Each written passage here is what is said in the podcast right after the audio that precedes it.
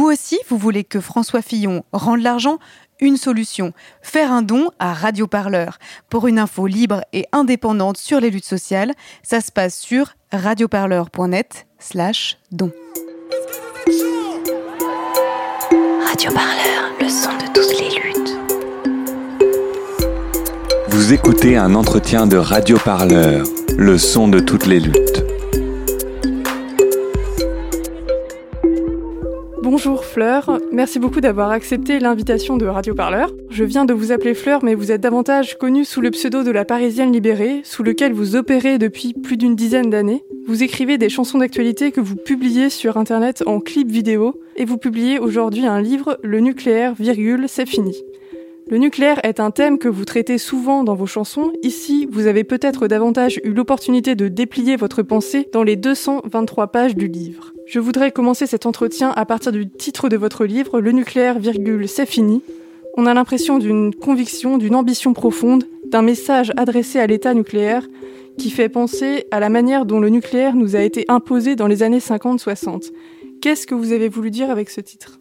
Bah, Il me semblait que c'était un moment historique particulier qu'on était en train de vivre qui correspond à la fin des, de, de, de, la vie des centrales euh, nucléaires, enfin la fin théorique de la vie des centrales nucléaires qui sont actuellement en, en fonctionnement euh, en France, puisqu'elles étaient prévues pour euh, fonctionner 30 ans, euh, qu'elles sont là en train d'être prolongées à 40 ans, et que certes il y a une volonté euh, d'EDF euh, de, de prolonger ces centrales jusqu'à on ne sait quel âge, 30, 40, 50, 60 ans, enfin il n'y a pas de limite. Mais en réalité, ces usines euh, sont terminées, elles ont passé la date euh, de péremption. Euh, donc là, c'est une première chose. On commence à vraiment jouer avec le feu en les, prolongeant davantage. Ensuite, il y a aussi un contexte plus général qui, là, est mondial. C'est que l'énergie nucléaire, qui apparaissait comme une énergie euh, hyper moderne, euh, révolutionnaire et qui, va, qui, allait, qui allait complètement changer le, le, notre rapport à l'énergie dans les années 70, est aujourd'hui une technologie qu'on peut qualifier de ringarde, qui implique des investissements très lourds, qui, qui sont plus du tout adaptés à, au système économique dans lequel on, on évolue. Donc, euh, c'est par ailleurs une industrie en faillite au niveau mondial. Donc, rien que par ces deux éléments-là, euh, je pense qu'on peut dire que le nucléaire, c'est fini. Et à qui vous adressez-vous dans cette affirmation Le nucléaire, c'est fini? Ben, en fait, c'est, je m'adresse à mes lecteurs, enfin aux gens. En fait, c'est pas réellement une, une interpellation euh, ni à l'État ni à EDF qui, je pense, euh, en ont rien à faire de mes interpellations.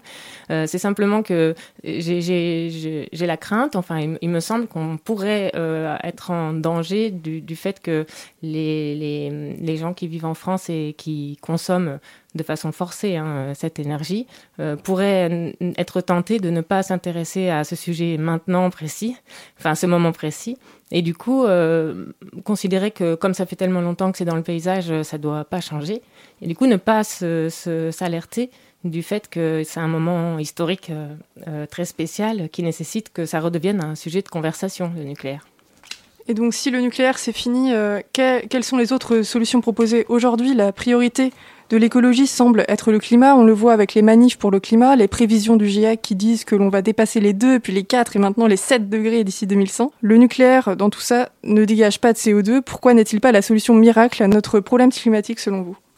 Alors c'est vrai que dès qu'on s'exprime sur le nucléaire, on est tenu euh, de proposer des solutions alternatives et devenir une sorte de contre-expert. Donc d'un côté, il y aurait les experts du nucléaire qui savent que le nucléaire c'est la meilleure source d'énergie au monde et que qui ne comprennent pas d'ailleurs pourquoi euh, euh, ça n'est pas 100% de la production euh, mondiale. Enfin voilà. Alors qu'il faut quand même préciser que la France est très isolée hein, dans son choix euh, du tout nucléaire. On l'oublie parfois quand, quand, on vit en France.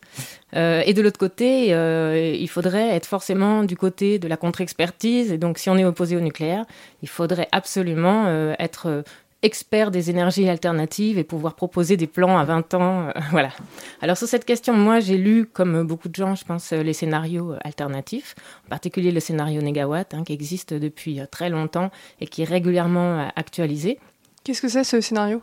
C'est un scénario qui planifie et organise, enfin, qui propose euh, une, organisation de planification pour euh, la sortie du nucléaire euh, et aussi pour se passer des énergies fossiles. C'est-à-dire que c'est un scénario qui dissocie pas la question du nucléaire et du climat et qui est porté par des, pour le coup par des experts, enfin par des ingénieurs, qui ont travaillé sur ces questions de façon suffisamment sérieuse pour que euh, par exemple, le, gouvernement 2016 pour la loi énergétique leur prenne quasiment l'intégralité de leurs projections et de leurs rapports, simplement en, barrant la partie euh, sortie du nucléaire et en rajoutant euh, pour la croissance verte dans, dans, le titre de la loi. Donc c'est des, des, scénarios qui font, enfin il y en a d'autres, hein, il n'y a pas que Negawatt, mais il y a plusieurs propositions alternatives. ce qui se dégage de ces lectures, c'est qu'en fait, le vrai problème, c'est de sortir du pétrole. Ça, c'est vrai que c'est un souci énorme.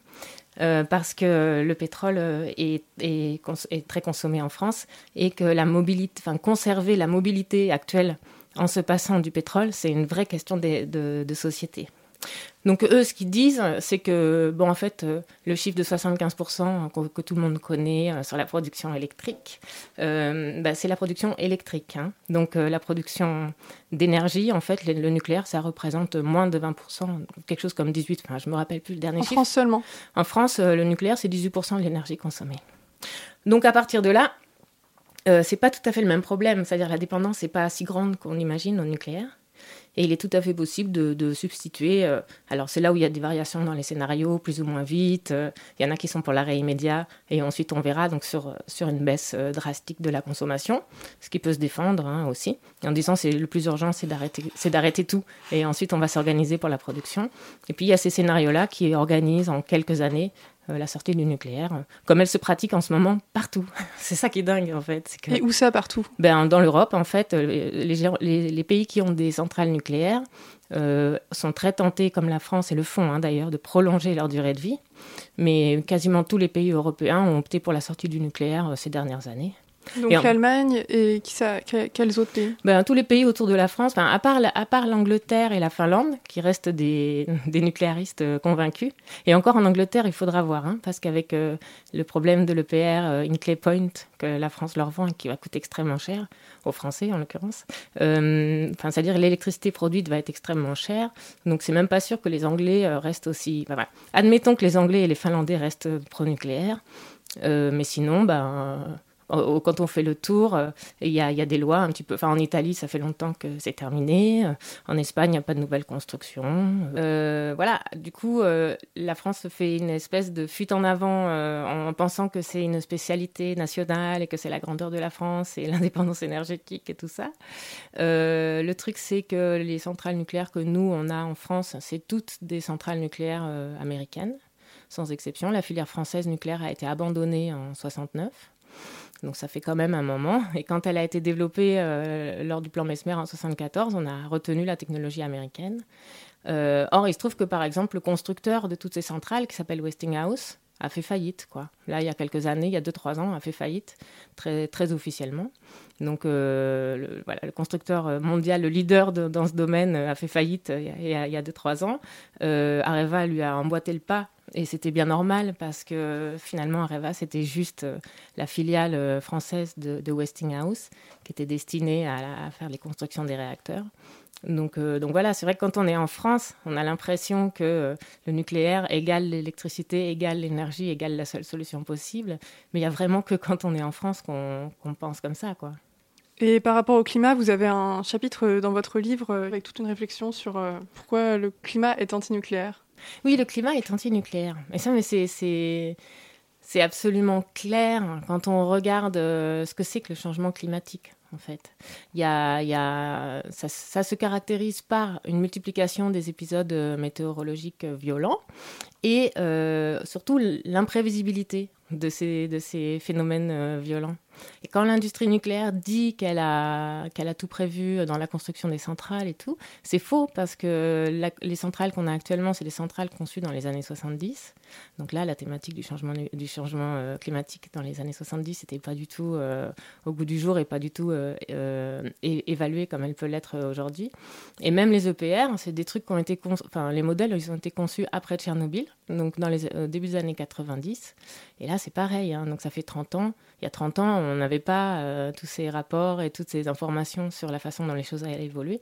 C'est juste faux de dire que les centrales nucléaires euh, de, de, euh, intègrent le changement climatique. On ne peut pas intégrer dans la construction l'idée de l'imprévisibilité du climat euh, qui se traduit par de plus en plus d'inondations, de plus en plus de tempêtes.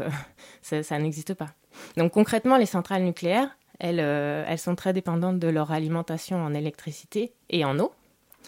Et, euh, et en fait, euh, les tempêtes, etc., ont, pour caractéristique justement ben, de faire euh, tomber les pylônes, euh, les inondations, ben, de, de, de, de, couper les alimentations électriques. Et même parfois, ça s'est vu au en 99, de, bloquer en fait l'arrivée d'eau dans les centrales je ne sais pas si vous connaissez cet épisode.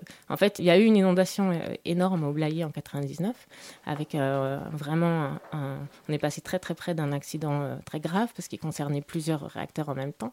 Et on pourrait se dire que quand il y a de, des inondations, en fait, le principal risque c'est l'inondation. Et là, en fait, quelque chose auquel moi j'avais pas du tout pensé, c'est que l'eau qui est arrivée, elle charriait beaucoup de détritus dans, l'estuaire. Il y avait plein de, de bouts de bois, etc. Et ils se sont collés devant les prises c'est-à-dire devant les arrivées d'eau dans la centrale. Et donc, paradoxalement, euh, la centrale euh, a failli péter parce qu'il n'y avait plus d'eau qui arrivait dedans, quoi, en pleine inondation. Il y avait trop de détritus dans l'eau. Voilà, il n'y avait plus d'eau qui, qui, venait pour le refroidissement. Donc, il y a tout plein de scénarios absolument impossibles à prévoir. Et ce qui est certain, c'est que des tempêtes de plus en plus fortes euh, et de plus en plus fréquentes, il y en a. Et donc, dans le bouquin, je raconte la, la rencontre entre la tempête Florence et la centrale nucléaire de Brunswick sur la côte est des États-Unis, sachant que ces, énormes ouragans là, ils sont, c'est pas un, cas isolé, c'est chaque année, euh, ils viennent, ils traversent tout l'Atlantique, ils se chargent de, de, de, d'eau et, de, de, puissance en termes de vent, etc. Et ils frappent les centrales nucléaires qui sont, euh, pour beaucoup d'entre elles, situées sur la côte est des États-Unis avec des inondations, avec des épisodes euh, comme en 92 hein, euh, pour Andrew qui avait fait tomber une, grande cheminée de 120 mètres sur la centrale nucléaire euh, qui était juste à côté et qui avait coupé les alimentations électriques, la centrale. Les centrales dans ces cas-là se retrouvent très souvent isolées quoi. Il n'y a plus de contact téléphonique, il y a soit de l'eau partout, soit plus de possibilité de ravitaillement. Voilà. Et à Brunswick, par exemple, il s'était retrouvé euh, sans eau potable. Enfin, il devait faire pipi dans des pots à l'intérieur de la centrale. Et on l'a balancé des vivres par hélicoptère. Euh, voilà. Mais à part ça, euh, tout va bien, tout est prévu, il n'y a pas de problème climatique sur les centrales nucléaires. Quoi. Brunswick, qui est où? C'est en Caroline du Nord, près de, de Southport. Ah oui, pendant la tempête Florence, le nom ouais. de la centrale. Euh, sinon, quand il est question du nucléaire, c'est souvent sous l'angle de la catastrophe. La série de Tchernobyl sur OCS, diffusée au printemps dernier, a de nouveau fait parler de cette catastrophe de 86. Vous l'avez vue Oui. Qu'est-ce que vous en avez pensé? Euh, l'image était particulièrement euh, spectaculaire. Enfin, l'image était vraiment, très bien réalisé. J'ai eu plein de gens qui m'ont écrit en me disant ah ben voilà, toi qui t'intéresses au nucléaire et tout, regarde cette série, c'est vachement bien, euh, voilà. Moi, j'ai eu un petit souci sur cette sur cette série, c'est que si on regarde, même sans, même en passant au-dessus de toutes les, les, inexactitudes historiques, etc. si on regarde le truc à la fin, moi je me suis dit ah bon bah alors en fait s'il y a eu Tchernobyl, c'est juste parce que les Russes, euh, ils étaient trop cons, ils, ils mettaient pas d'argent dans leur centrale. En gros, la théorie, quoi, c'est que c'était parce que les Russes fonctionnent à l'économie. Les Américains nous expliquent que les Russes fonctionnent à l'économie. Et ben, si tu, enfin voilà, quand on réfléchit à ça, on se dit ah bah du coup, euh, Tchernobyl, ça peut pas arriver euh, dans le monde occidental puisque nous, on met les moyens. Donc cette théorie-là, quand même, est quand même vraiment problématique.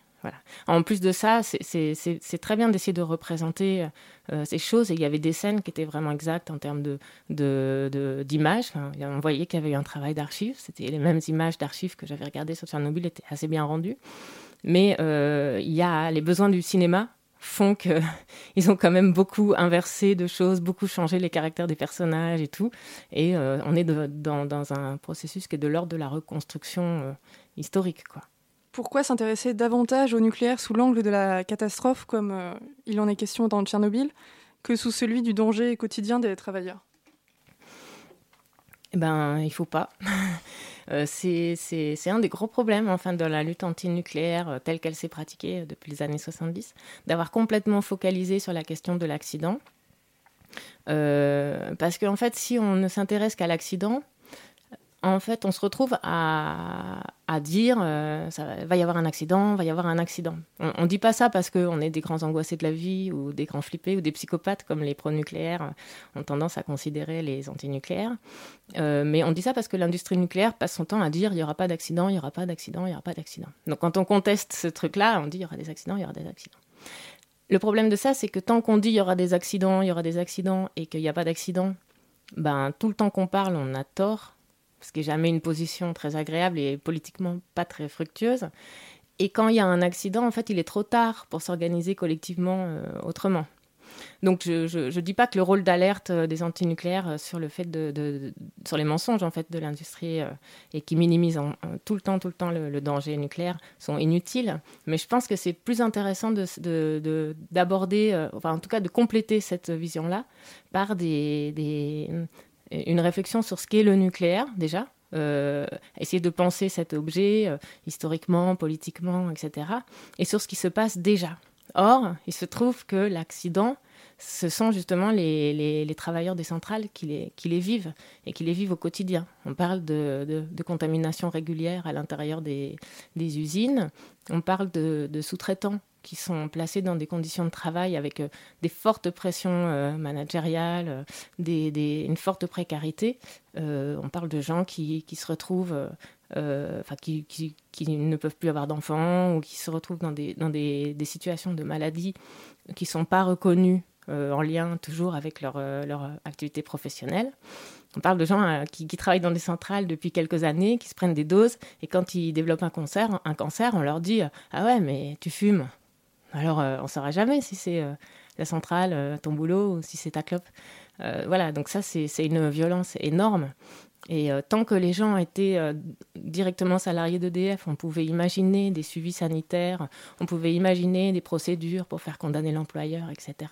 Mais à partir du moment où c'est des, des, gens qui sont précaires, ils sont beaucoup plus fragiles par rapport à tout ça et ils se font juste virer quand ils ont pris leur dose. Ils s'appellent même euh, entre eux les steaks harem, quoi, c'est-à-dire la viande qui est faite pour absorber les, radiations. Mais il y a aussi des problèmes pour les gens qui travaillent directement dans, EDF. Hein. Ça, ne concerne pas que les sous-traitants. Mais enfin, voilà, il, y a un accent particulier à porter euh, euh, sur les sous-traitants parce que c'est eux qui, subissent le plus la violence actuelle du système nucléaire. Mais finalement, ces travailleurs du nucléaire, ça représente beaucoup de personnes, ces personnes concernées par l'irradiation, la contamination? C'est difficile à dire pour les raisons que je viens de, t'expliquer. C'est-à-dire qu'en fait, comme euh, ce ne sont très souvent, c'est pas reconnu comme accident du travail, euh, ben voilà, il n'y a, pas de, statistiques fiables sur ces questions.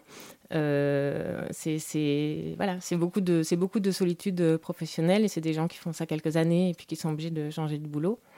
Donc euh, dans le champ syndical, il y a des luttes hein, euh, pour, essayer d'avoir des statuts euh, qui soient plus protecteurs, etc.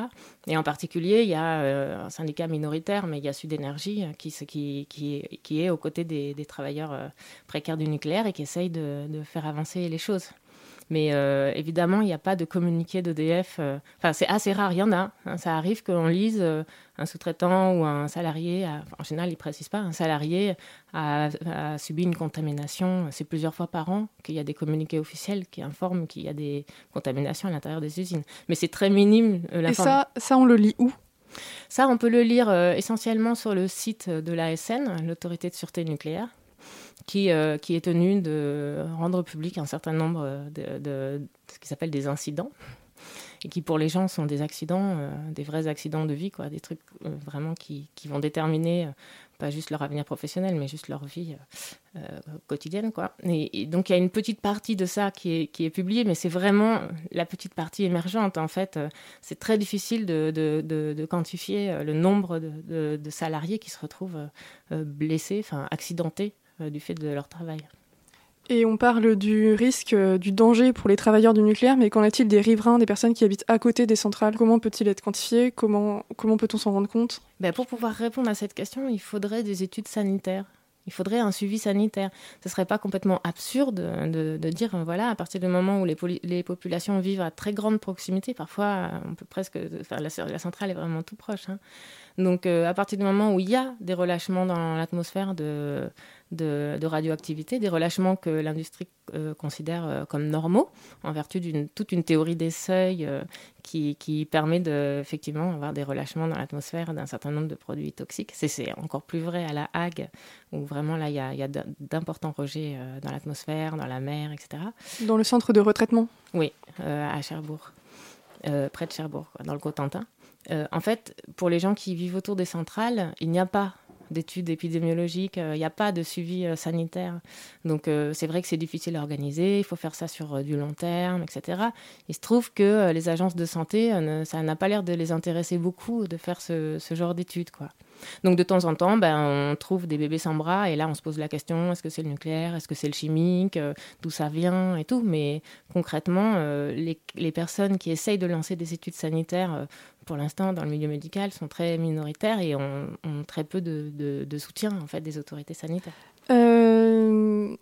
Vous abordez dans votre livre la différence entre le risque et le danger. Pouvez-vous nous réexpliquer cette différence dans ce contexte nucléaire précis? Alors, en fait, on parle de risque nucléaire vraiment sans y réfléchir. Moi y compris, ça faisait des années que j'utilise cette notion. Et quand j'ai écrit le bouquin, je, ça m'ennuyait d'utiliser une notion euh, sans arriver vraiment à, la penser, enfin à y réfléchir. Et donc j'ai cherché ce que c'était que le risque euh, dans le secteur nucléaire et je me suis rendu compte qu'elle avait été euh, définie à la fin des années 50 par un ingénieur nucléaire britannique qui avait défini le risque comme étant égal à la multiplication de la probabilité qu'un événement advienne par les conséquences, c'est-à-dire la gravité de ses conséquences. risque égale probabilité multipliée par conséquence. Euh, tout ça, c'était dans un cadre euh, historique où on était en train de se poser la question de comment assurer le nucléaire. J'en parle dans le livre, hein, c'est un, gros sujet, mais en gros, le nucléaire n'est pas ou peu assuré. Et, à cette époque-là, la notion de risque, elle a vraiment servi à minimiser le danger. Euh, parce que quand, on dit que le, que le risque, euh, c'est la multiplication de la probabilité par les conséquences, déjà c'est un peu bizarre euh, comme multiplication, enfin, c'est quand même multiplier deux entités très hétérogènes. Quoi. Mais on dit aussi que même si les conséquences sont horribles, je ne sais pas, n'importe quelle une industrie qui serait susceptible de faire exploser la planète, si jamais la probabilité est nulle ou négligeable, bah, le risque est nul ou négligeable. Donc, peu importe les conséquences avec cette multiplication-là. Et l'autre problème de cette formule, c'est que, donc à l'époque, la théorie, c'était qu'il n'y aurait pas d'accident nucléaire. Hein, quand on a développé, il y en avait déjà eu. Hein, ils savaient très bien que c'était faux. C'était dans quelles années? Je crois que c'est en 58 la définition euh, par euh, Farmer de cette, euh, de cette euh, formule-là. Donc il y avait déjà eu euh, en 45 Hiroshima et Nagasaki dans le domaine de l'armée. Ça, c'est pas des accidents, hein, c'est volontaire. Il y en avait eu d'autres, je me rappelle plus le détail, mais il y en avait eu une aux États-Unis sur un réacteur de recherche. Je crois que je crois qu'il y en avait une en 56, il y en avait eu et il y en a eu une un peu après. disons que ça a été repris cette théorie-là par l'AIEA quelques années après pour expliquer qu'on pour pour optimiser les, lieux d'implantation, c'est-à-dire pour dire, mais oui, on peut en mettre partout. Parce qu'au début, il fallait que ça soit loin des villes, euh, etc. Euh, et, au moment où toutes ces théories sont devenues euh, le, B à bas de, des théories nucléaires, en fait, il y avait déjà eu plusieurs accidents sur des réacteurs de recherche, sur des dans, dans, des contextes militaires, etc. Pas des bombes lancées, mais de sous-marins ou de euh, voilà, je me rappelle pas le détail historique de tous les accidents d'avant enfin, d'avant 65, qui est vers l'AIEA, la, conférence à Vienne euh, dans les années 60. Et je suis pas du tout historienne, mais c'est vrai qu'on est un peu obligé de se pencher sur, euh, sur les aspects historiques pour comprendre l'évolution de tout ça.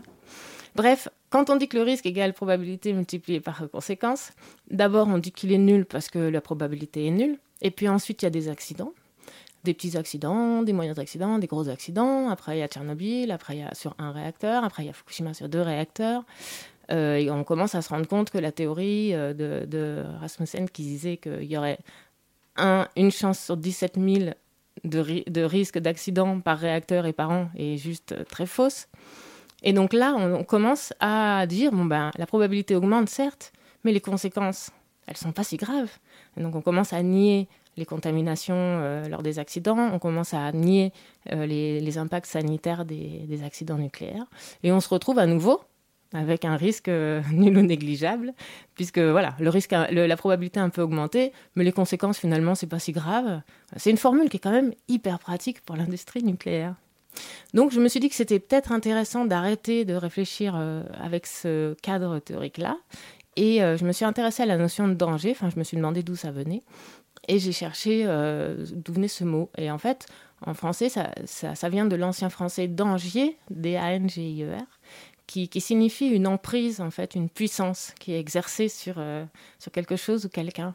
Et je me suis dit que ça ressemblait beaucoup plus à ma perception du nucléaire et qu'en en, décidant que le nucléaire était un danger, on se retrouvait, nous, euh, dans une position très différente, qui était que au lieu de calculer, évaluer et finalement accepter un risque, ce qui est le but de l'opération du risque, on se retrouve face à un danger, une emprise qu'on est euh, tout à fait en droit de refuser.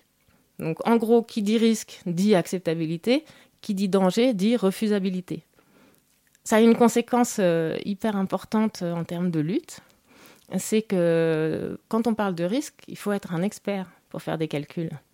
Il faut pouvoir argumenter sur tous ces chiffres, etc. C'est bien le but hein, de, cette, euh, de ces théories-là.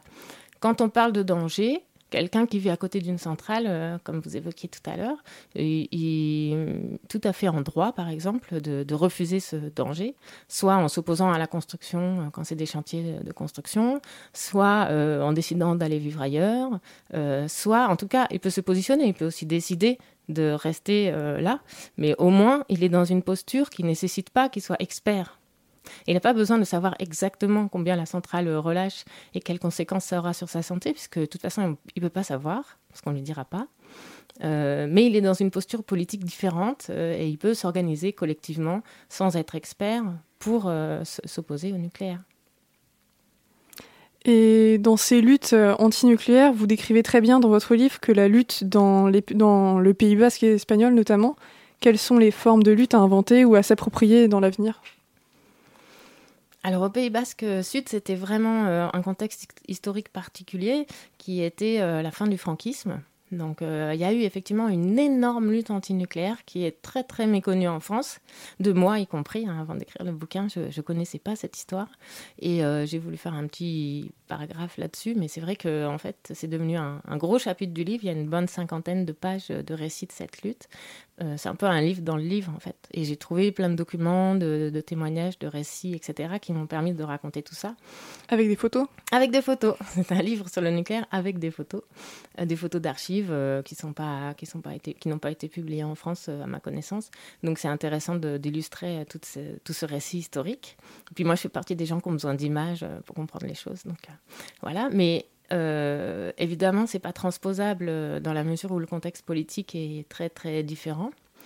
Euh, ce qui est et puis qu'en France, on en est quand même à un point dans les luttes antinucléaires qui est beaucoup plus critique que, là-bas à cette époque, qui est que le nucléaire, juste, on peut même pas en parler vraiment. C'est-à-dire, on peut l'évoquer dans des débats pro versus anti. On peut être contre-expert et dire non, c'est pas 5, c'est 2%, non, c'est pas 12, c'est 17. Pourcent de quoi De n'importe quoi, de Strux.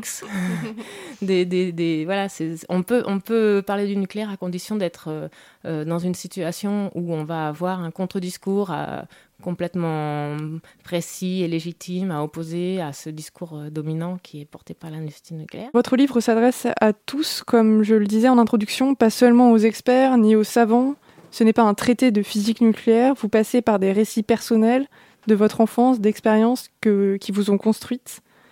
Pourquoi créer cette sensibilité? Pourquoi mettre du vivant là où la matière, l'atome est justement désintégré Mais parce qu'en fait, le nucléaire, c'est un truc sensible il y a cette espèce de, de, de, phrase que tout le monde dit sans y réfléchir. Le nucléaire, on le voit pas, c'est, donc euh, ça, n'existe pas, etc.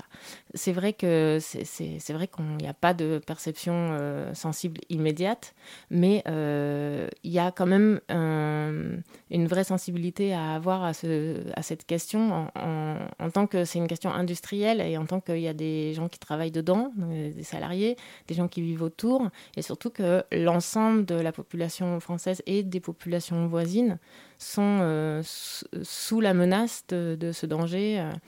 Euh, euh, soit de façon aiguë, si jamais, comme, comme diraient les experts de Rouen, soit de façon aiguë si c'était des accidents, soit de façon chronique, au sens où très régulièrement il y a des, des, incidents et que la menace elle est, sans arrêt répétée. Donc cette menace-là, elle est, elle est, sensible. Enfin, on parle de, tout simplement de voir quitter sa maison, de, ou de vivre avec des, des maladies graves, etc. c'est pas un truc abstrait du tout le nucléaire. Donc voilà. Après, c'est vrai que la plupart des gens qui s'y intéressent sont soit des gens qui ont bossé dedans et qui sont partis, euh, ou qui ont été marginalisés quand c'était des, des, gens euh, experts et qu'ils ont eu un contre-discours. Une grande partie des mouvements antinucléaires des années 70, il y a eu plein de, il y a eu des gens du CEA, il y a eu plein d'experts qui, qui, avaient un contre-discours scientifique et qui se sont fait juste éjecter euh, de la machine parce qu'ils parce qu'ils contestaient. Mais au jour d'aujourd'hui, les gens qui, qui, sont des scientifiques et qui sont pas pro-nucléaire, bah, ils vont pas bosser dans le nucléaire. C'est pas comme à l'époque où les gens étaient déjà en place, ils ont dû choisir, enfin ils ont été mis face à, un choix euh, un peu, enfin un choix politique.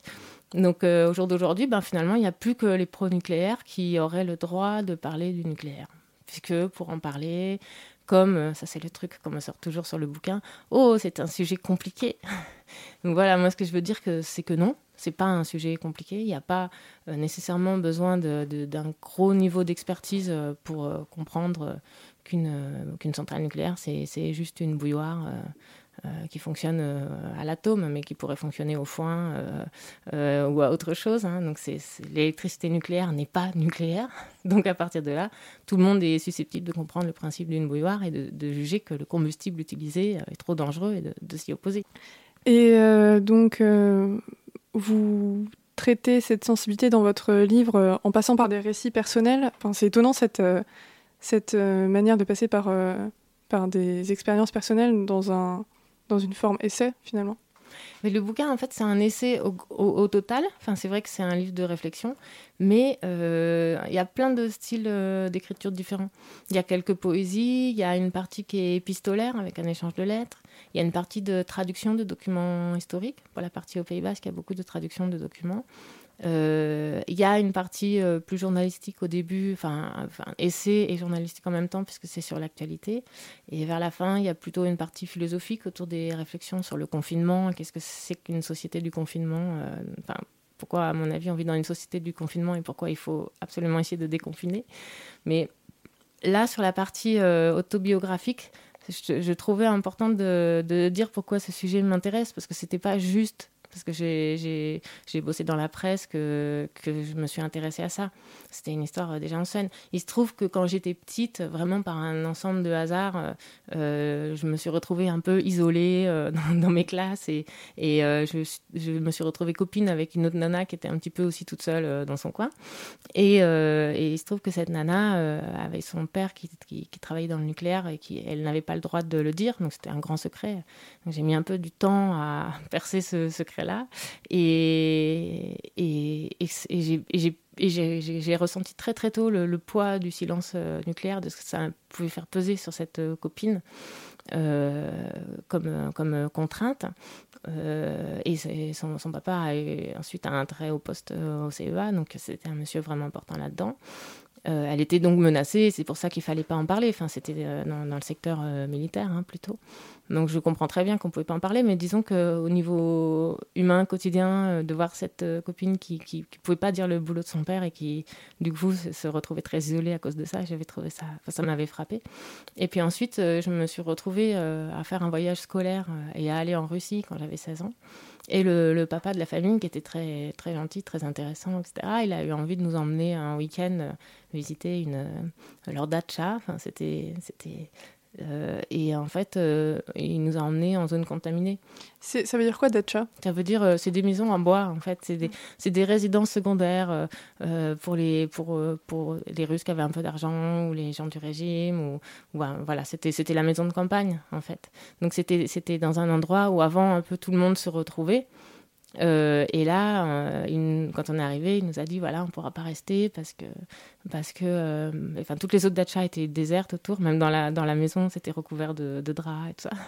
Et on a passé quelques heures, mais, mais il nous a expliqué qu'on ne pouvait pas rester parce que c'était fortement contaminé. Et j'ai trouvé ça hyper sinistre en fait. Donc là, c'était après Tchernobyl. Euh, donc à peu près vers 16 ans déjà, je n'aimais pas du tout ce truc-là, euh, le, nucléaire.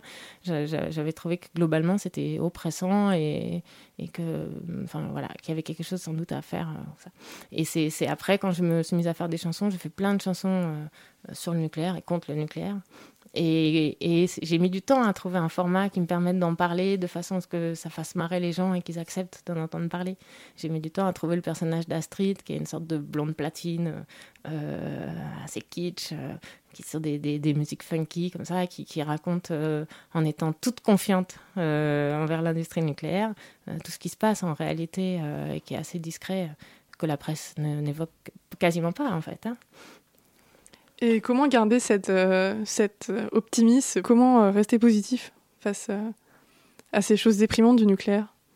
Bah, Tout simplement parce que euh, enfin avec Spinoza quoi. Parce que quand euh, quand quand, euh, quand on n'a pas la joie on peut on, on, peut rien faire en fait.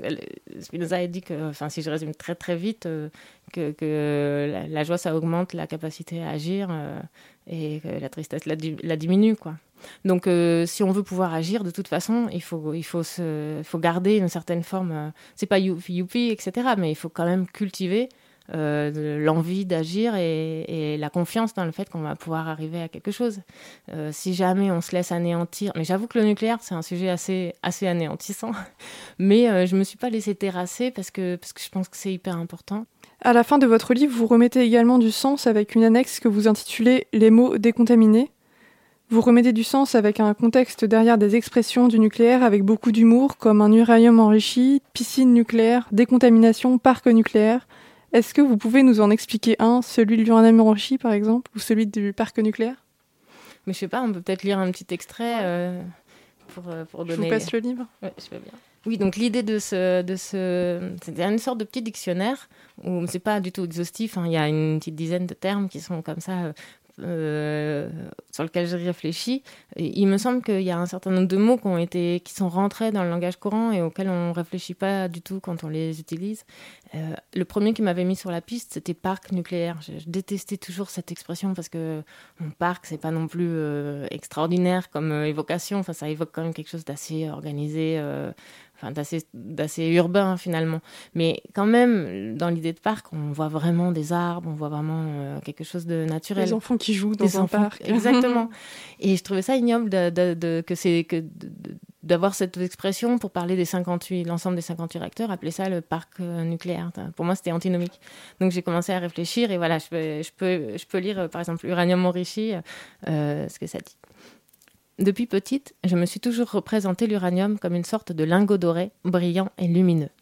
En réalité, il s'agit d'une matière qui dort paisiblement, sous une forme ni pauvre ni riche, mais dangereuse pour les ouvriers qui sont chargés de l'arracher à sa demeure géologique, jadis dans les sous-sols du Limousin et actuellement encore dans des territoires préemptés tels que le Niger. On enrichit l'uranium en le centrifugeant, euh, enrichi il y a des guillemets, hein. on enrichit l'uranium en le centrifugeant de façon extrême. Lorsqu'il est prêt, on l'enferme dans les cuves géantes des réacteurs où son noyau est violemment divisé par l'absorption d'un neutron, dégageant à son tour d'autres neutrons qui vont violemment diviser leurs voisins. Les atomes se désintègrent ainsi les uns les autres, et l'humain malin est là pour traire un peu de l'énergie qu'ils dégagent au fur et à mesure qu'ils s'anéantissent mutuellement. En réfléchissant à ça, je me suis soudain représenté ce combustible moins comme un lingot d'or que comme une sorte de matière torturée, une matière qui, de fait, nous rend l'appareil. Nous la torturons, elle nous torture. Merci. Euh, d'où vous est venue l'idée de ce lexique, de ce petit dictionnaire? Des phrases qu'il fallait que j'écrive en fait pour le livre, enfin des questions que je me posais à chaque fois que je devais écrire des phrases et que par exemple pour parc nucléaire, quand ça fait euh, trois fois qu'il y a le mot réacteur euh, dans, dans, le paragraphe, on se dit ben il faut pas faire trop de répétitions, etc. Et on cherche d'autres des, manières de, désigner la même chose. Et là, paf, parc nucléaire est à disposition. Les journalistes l'emploient, mais vraiment euh, sans y penser.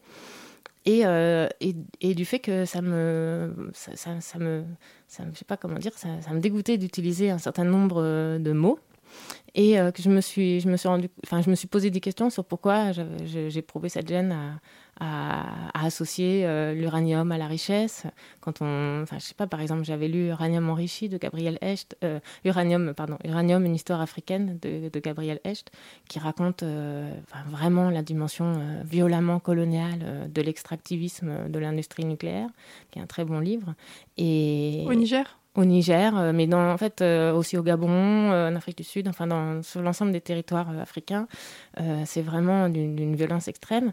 Et, je trouvais ça vraiment affreux de, d'utiliser la, de, de, de, de, représenter l'uranium comme, comme une sorte de lingot d'or ou euh, parce que ça lui donnait de la valeur alors que en fait c'était c'était un procédé qui, qui, revenait à vraiment provoquer la mort de, beaucoup de, mineurs euh, en l'occurrence des mineurs africains.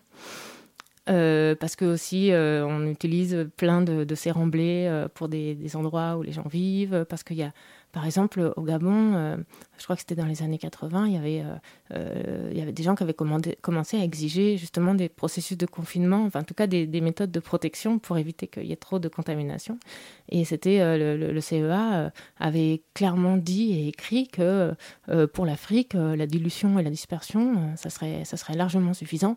On n'allait quand même pas dépenser de l'argent pour pour euh, leur offrir les mêmes conditions de, de, sécurité, avec des guillemets, que, qu'on offre euh, en France. Quoi. Donc voilà, sur ce, genre de, sur ce genre de... Quand on sait ce genre de choses, on a un petit peu du mal à, à se représenter soit l'uranium comme un truc qui brille, soit l'électricité nucléaire comme un truc extraordinaire, magique et très compliqué. Et euh, vous avez parlé de silence nucléaire, notamment dont vous avez l'expérience avec votre enfance, votre ami. Qui, dont, le, dont son père était commissaire à l'énergie atomique. Euh, et vous dites avoir besoin d'images. Euh, travailler au commissariat. Travailler. Je, ça, sais pas ça n'existe pas, commissariat. Si, il y a un titre qui s'appelle au commissaire, euh, mais je, je, je c'était pas son titre. D'accord. Et vous dites avoir besoin d'images pour vous représenter le nucléaire. pourquoi avoir besoin de se réapproprier des sens par rapport au nucléaire? Pourquoi avoir besoin de remettre du son sur le nucléaire, de, des images sur, sur cette industrie qui finalement n'a pas de, proposition euh, sensorielle. On ne voit pas, on ne peut pas sentir le nucléaire. Bah, pour pouvoir lutter contre, euh, contre elle, il faut quand même pouvoir construire des, des, représentations qui soient autres que celles que les représentations qu'on a voulu nous qu'on nous a gracieusement offert euh, dans les années 80 ou 90 enfin moi j'ai grandi dans ces années-là où il y avait une très intense propagande en faveur de l'électricité et c'est vrai que quand on dit nucléaire, il y a un certain nombre de représentations qui viennent de façon plus ou moins consciente hein, à l'esprit, euh, qui vont varier selon les gens, mais c'est certain que l'emprise des millions, centaines de millions, euh, euh, probablement milliards qui ont été dépensés pour la communication, pour accompagner la propagande nucléaire, ont laissé une importante trace en fait dans les représentations que les gens peuvent avoir du nucléaire. Et on ne, ne peut rien faire euh, contre le nucléaire si on s'appuie sur des représentations qui sont celles de nos ennemis politiques. Donc il faut commencer par construire des nouvelles représentations politiques.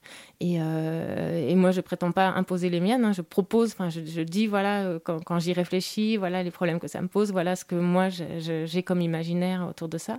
Mais un sujet sur lequel on ne peut avoir aucun autre imaginaire que l'imaginaire de la propagande, c'est un sujet sur lequel on est politiquement complètement Donc euh, c'est pour ça que c'est très important, par exemple, dans les luttes à Bure, il y a eu des très belles euh, vidéos, il y a eu des témoignages, il y a eu des, des vidéos avec différentes saisons, etc. Un vrai travail artistique euh, qui a été fait là-bas.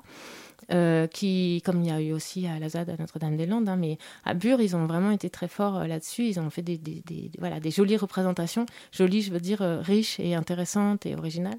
Et ça, c'est vraiment pour moi de la lutte. et c'est un terrain peut-être sur lequel moi, je peux servir à quelque chose, parce qu'après, chacun a ses spécialités. Et moi, je suis plus forte, entre guillemets, enfin, je me sens plus à l'aise dans le fait de, de, de, de, de produire des représentations de, l'imaginaire et de, de la sensibilité que, par exemple, dans l'organisation concrète euh, de lutte ou d'action où je suis plus nulle. Donc euh, j'avais envie de participer à ces luttes en renouvelant euh, les, représentations et l'imaginaire autour des questions du nucléaire, avec l'espoir peut-être de réveiller parce que les gens qui sont en lutte, en fait, eux, ils ont déjà fait. Enfin, voilà, quand on, quand on est sur le terrain, on, fait ce travail parce qu'on est confronté à des représentations imposées. Donc on en, on on en produit, on fait des contre-représentations, puis on produit des représentations à soi, etc.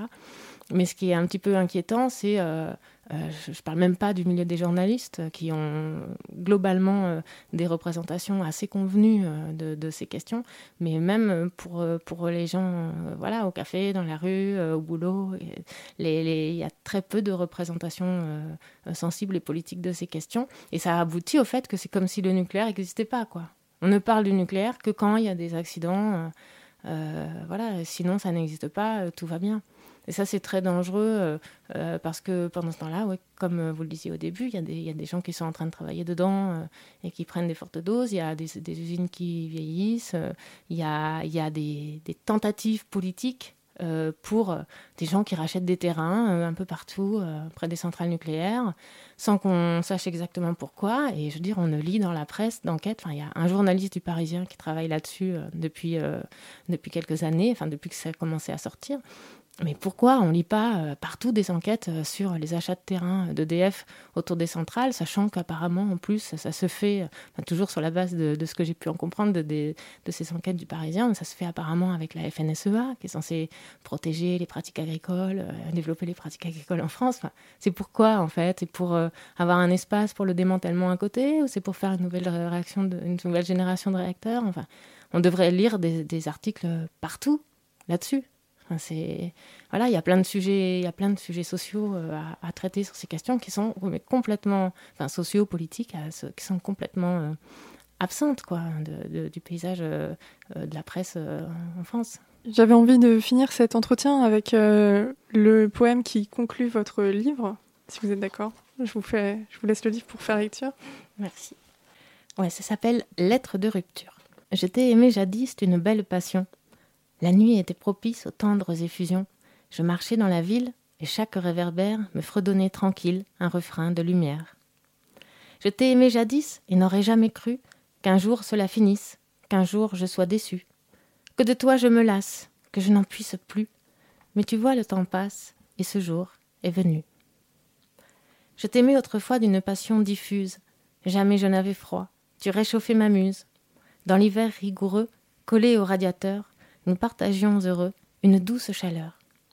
Je t'aimais simplement, presque sans y penser, et depuis si longtemps que j'aurais pu rester comme noyé dans la masse de nos vies quotidiennes, mais entre nous, hélas, c'est de l'histoire ancienne. Je t'aimais autrefois avec tant d'insouciance, et je comptais sur toi. Quelle folie quand j'y pense. Je n'imaginais pas les dangers encourus. Tu t'es moqué de moi. On ne m'y prendra plus. Tes châteaux de béton nous séparent à jamais lassé des illusions de nos vies confinées, je te quitte aujourd'hui le cœur plein de griefs. Notre histoire est finie, EDF. Merci. Merci à vous. Radio Parleur, le média qui vous parle des luttes et qui vous en parle bien. Sur Radio